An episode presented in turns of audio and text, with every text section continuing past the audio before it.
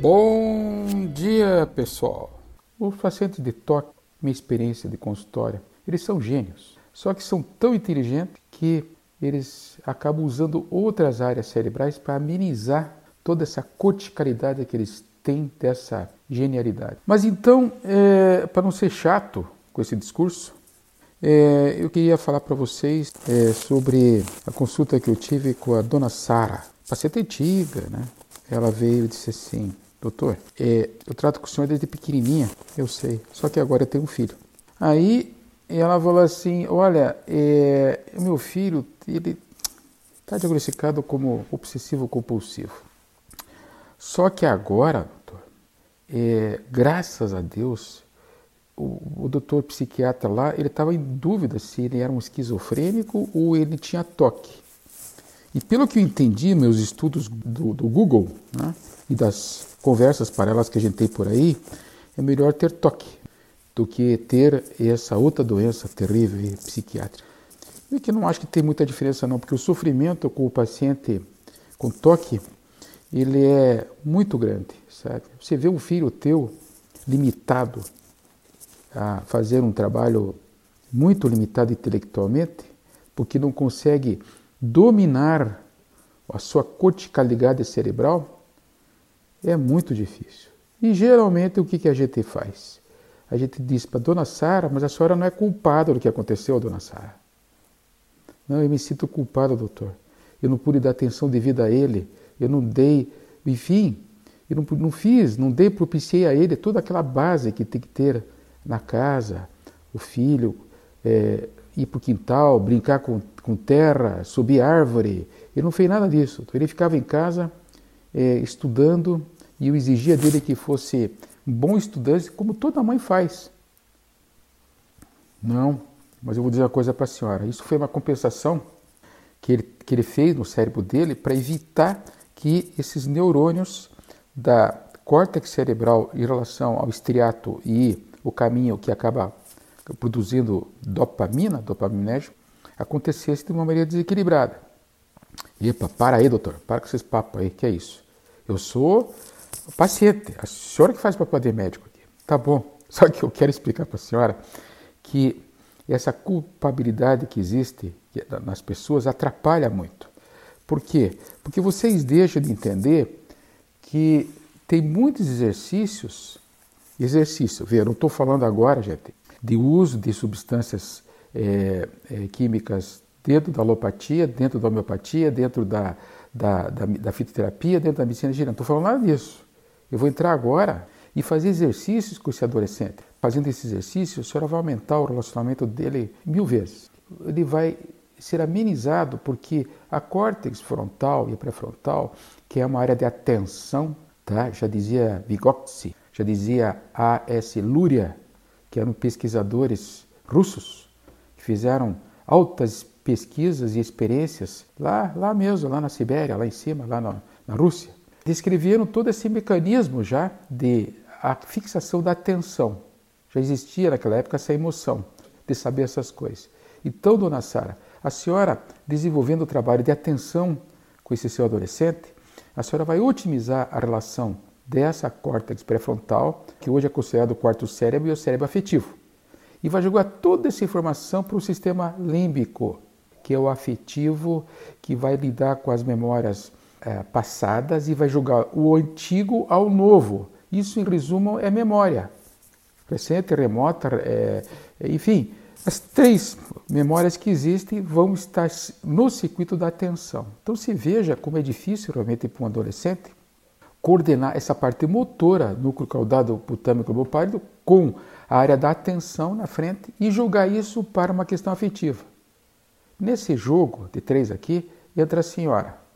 Tá? A senhora é co-host da, da, da, da ação. Entra lá, fica lá, e vamos lá, meu filho. Ah, mas qual é a tua, mãe?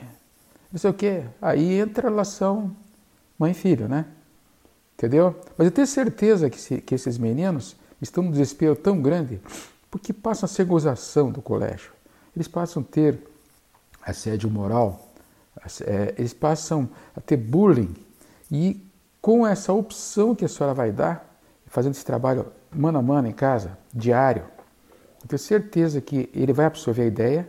E de repente, se ele não absorver a ideia, tem que falar novamente com quem está cuidando dele, seja o psiquiatra, o psicólogo ou quem está fazendo a dinâmica de trabalho dele, e dizer: olha, vamos enfocar nessa, nessa intenção, nessa relação que nós estamos trazendo aqui. Eu elaborei para vocês, tem muitos exercícios que vocês podem fazer para recrutar esse domínio da pessoa em relação à sua atenção. Vocês estão perante uma doença que a pessoa não consegue controlar os movimentos que ele tem em relação à atenção. Então o que acontece? Foco. Então existem muitas informações e esse indivíduo fica nesse, nesse sistema de verificação, né? Fiz certo, fiz errado, fiz certo, fiz errado, fica vai e volta, vai e volta, vai e volta.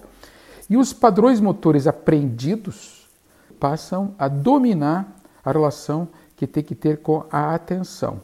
Então, o planejamento direto dos padrões motores adquiridos é, passa a ser dominado pela essa parte cerebral que é do, do como eu falei, do núcleo caudado hipotâmico globopárico, que são os núcleos da base. Tá. Vamos voltar à consciência nossa, mãe, filho. Então a senhora vai conversar com ele, vai dizer assim, olha, você vai fazer o seguinte, meu amiguinho, você vai treinar esse exercício aqui comigo. Quem quiser pegar papel e caneta, né? Mãezinhas queridas do coração, certo? Os pais queridos do coração, enfim. Também isso não precisa ser só para adolescente, pode ser qualquer tipo de, de cidadão, né?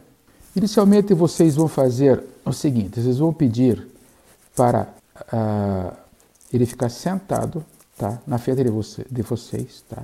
De preferência naquela posição em que vocês cruzam a perna, que nem acontece é, na, na yoga, que vocês veem frequentemente aí no, nas redes, né? e vão dizer para ele o seguinte: você vai agora estender seus braços para frente, tá? E vou começar a bater palmas.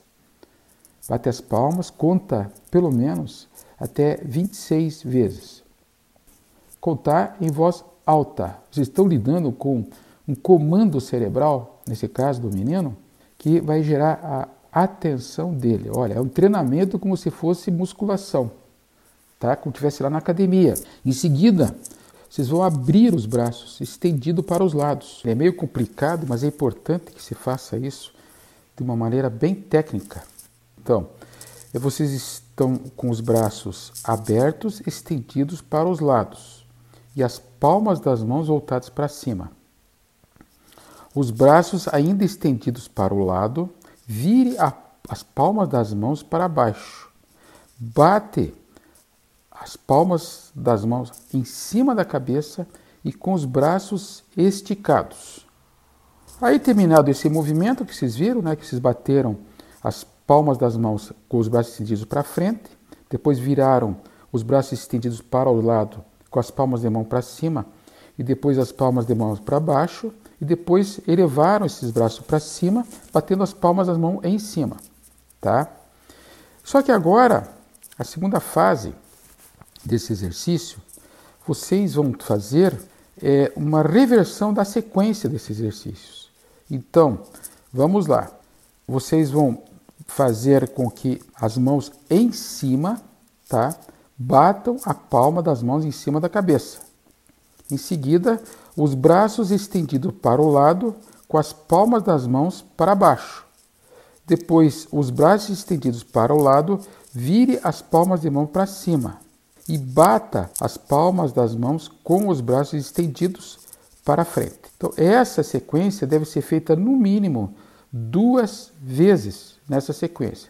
Se vocês quiserem colocar um sonzinho que tenha quatro é, sílabas, então pode ser qualquer som para acompanhar. Então, um, dois, três, quatro. Um, dois, três, quatro. Um, dois, três, quatro. Fazer um ritmozinho desse, tá? Ou não. Mas só pelo fato de vocês estar recrutando nesse cidadão sofrido com essa doença, é, viu, dona Sara? Fazendo essa relação que você tem com esse teu filho ser reforçada nesse exercício, mesmo que ele chia, que ele de bronca, só de fazer essa relação afetiva. Segundo, de fazer esse exercício. Preste atenção nesse exercício, como ele exige. Vocês vão fazer depois, vão entender o que eu estou falando. ele exige de vocês uma coordenação, um comando entre a intelectualidade e a questão da execução motora do exercício. O pai dessa execução é, é o núcleo estriado. É, e infelizmente isso está ligado ao, afetivo assim violentamente. Tem estruturas lá como a ínsula, núcleo accumbens, tem um monte de locais afetivamente muito é, responsáveis pela questão do relacionamento. Relacionamento seja qual for. E aí o que acontece?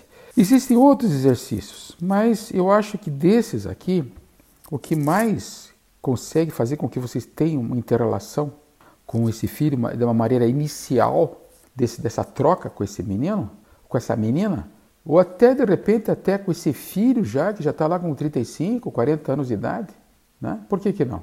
É, então, é, dando sequência ao nosso raciocínio dentro do toque, existem na, na classificação das doenças psiquiátricas né, outras patologias que chamam muita atenção e que hoje virou até tema de, de, de, de programas dentro da, do, dos canais de televisão, né? Por exemplo, quem que já não ouviu falar do acumulador, né? Então você vê, né? O pessoal fica, ó, oh, nossa, vê, imagina aquela mulher não consegue nem entrar na casa dela. É, mas a maioria não tem um rato lá dentro, né? Ninguém pensou nisso, né? Hein, dona Sara? Hein? Eles conseguem viver naquele lixo. Desculpe, não, não vão se ofender, né, turma? Naquele acúmulo de coisas. E é limpo, meu. Que artistas, não? Que, que coisa impressionante. Não tem barata, não tem nada lá. Porque entra os dois componentes. O acumulador é uma doença, tá? É considerada uma doença psiquiátrica, tá? Em que ele também tem acoplado a isso a essa questão da, da, da higiene, lavar muito a mão, das coisas repetitivas. Né? Então a pessoa passa o dia inteiro cuidando daquela bagunça que tem lá dentro. E que se você perguntar para essa pessoa, diz, não, que bagunça, você deve estar enganado. Aqui está tudo bem, perfeito. Você entra na casa, por exemplo, meu Deus do céu, essa sala aqui tem quatro sofás aqui dentro grande. Tem que, tem que se desviar para passar. Não, não, mas o que, que, é isso? Eu, eu não estou acumulando nada. Eu só estou guardando é, porque me traz prazer. Aí você cavocar lá no cérebro dessa pessoa, entendeu? É o ritual, gente. São pessoas ritualísticas. Elas têm que executar um ritual, uma sequência ritual para satisfazer o prazer dentro do cérebro deles. Aí eles fazem, fazem uma transferência disso. Imagina o pacote isso total, né? Tá? Isso vem com obesidade mórbida, né? A pessoa passa a ser um, um compulsivo alimentar, né? Ele não consegue viver longe de comida, e come, come, come. De repente, isso tudo acaba contribuindo, para essas pessoas se isolarem. E começam, de repente, com esses famosos rituais. Né? É, a pessoa vai, está na tua casa, posso ir no banheiro? Claro que sim, culpa está ali, a primeira esquerda. É sempre assim, né? Você levanta e tal, onde é que é ali? A primeira esquerda. Tá bom. Putz, o cara não sai. E o cara não sai. Aí a pessoa começa a ficar preocupada, né? Mas a dona Sara já sabe, né? Ela conhece o cidadão. Ela só faz assim, calma, calma. Ele já vai sair. Ele sai. O que você ficou fazendo lá dentro, João Pedro? Aí o João Pedro fala assim, não, não, é, é normal. Eu fui lá, fiz necessidades e saí para tomar um banho. Depois, vão ver depois lá, que tem um monte de papel higiênico. Ele, ele esgotou o sabão. O sabão, aquele sabãozinho líquido que você comprou para as visitas usar, foi tudo para a mãozinha dele, para se limpar. Entenderam? E, não, então não sendo assim, não, mas é que. Então vamos mudar o, o, o foco né, desse, desse transtorno e vamos pôr na tricotilomania. Daí o cara começa a arrancar pelo. E aí isso, um bom dermatologista olha para aquilo e diz assim, não, isso aí não é comigo, isso aí é, pra, é outro departamento, é outra, outra ciência. Porque a pele está normal na cabeça, é, está tudo perfeito, de repente começa a aparecer uns buracos lá, né? Tá? Ah, então, concluindo para vocês, é, essa vertente do, do transtorno obsessivo compulsivo eu acho muito importante, né? Vocês procurarem maneiras em casa para auxiliar todo esse grupo de médicos, esse grupo de pessoas tão preocupadas em ajudar essa população toda tão sofrida, né? E que agora está no agudo do toque. Por quê? Esses meninos estão em casa, eles estão com um computadorzinho na mão, eles estão é, sob júdice do externo pelas redes, né? Aí chegou a dona é, Angélica e falando assim, oh, doutor, eu tô com um problema em casa, o senhor tem algum remédio aí? Tipo, puta, começou. vamos nós, tem algum remédio aí? É, isso é por quê? Ah, meu filho, ele simplesmente tem um grupinho de 11 amigos, tá? Eles ficam jogando a noite inteira. Ah, é? É. E ele para o jogo e começa a bater a cabeça na parede. Ah, a senhora falou uma coisa importante agora. É, e ele não fazia isso quando era pequeno, não? Como é que o senhor sabe, doutor? Você é vinculado a algum centro espírita? Eu falei, não, filha, é, é outra coisa. É que muitos pacientes que vão desenvolver o toque, eles têm já no berço o movimento de bater a cabeça no travesseiro. E às vezes é tão forte que sangra o nariz. E as mães ficam preocupadas e vão procurar ajuda. Então vocês vejam que a mãe não tem, o pai, a mãe, os parentes não têm muita culpa nessa história. A coisa já veio preparada para isso. É uma estrutura cerebral que tem que ser reeducada. Nunca se esqueçam da epigenética. A epigenética veio aqui para mudar os seus genes. Então você pode fazer isso. Você tem cérebro para isso. Você tem DNA, RNA, essa relação que você pode doutrinar essa nova realidade. Isso que eu estou recrutando em vocês. Oh, doutor, mas o senhor não é médico, o senhor fica falando essas coisas. Não, eu sou, mas eu sou, eu tenho bom senso, gente. Chega, pô. O troço está chegando num absurdo na sociedade. Tá? É remédio daqui, você vê, os pacientes chegam lá com oito, nove remédios, que vai ter consequência, lógico, né? eu já tenho falado isso nos meus podcasts. Então, tudo bem, vai tirar os remédios? Não pode, ainda não dá. Esses meninos, eles chegam a tomar territalina. Eles tomam os remédios que alteram a frequência cardíaca deles, que fazem lesões no espaço QRS, que alteram, alteram feixe de risco no coração.